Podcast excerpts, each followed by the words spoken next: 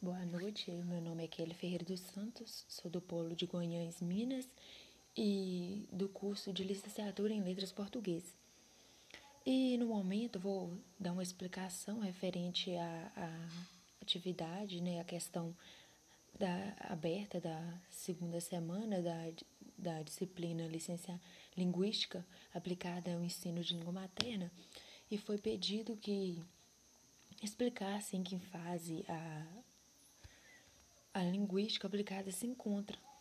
E, no meu ver, a linguística aplicada se encontra em uma fase disciplinar atualmente. É, poderíamos considerá-la né, assim, porque ela parte efetivamente da dificuldade, do problema do sujeito para tentar solucioná-la. E nesse sentido também poderíamos ressaltar que essa prática tenta resolver, ampliar os conhecimentos dos indivíduos.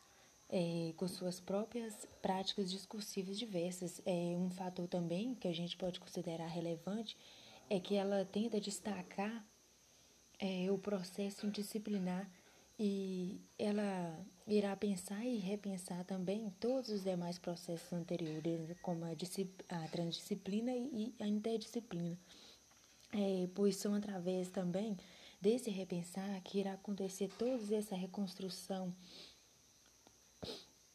onde não só a indisciplina vai atuar também, mas todas as outras áreas, como a morfologia, a fonologia, a sintaxe, semântica, é, concluindo, né? É, esse processo será muito eficaz e construtivo, né? Para o aprender do indivíduo em sociedade.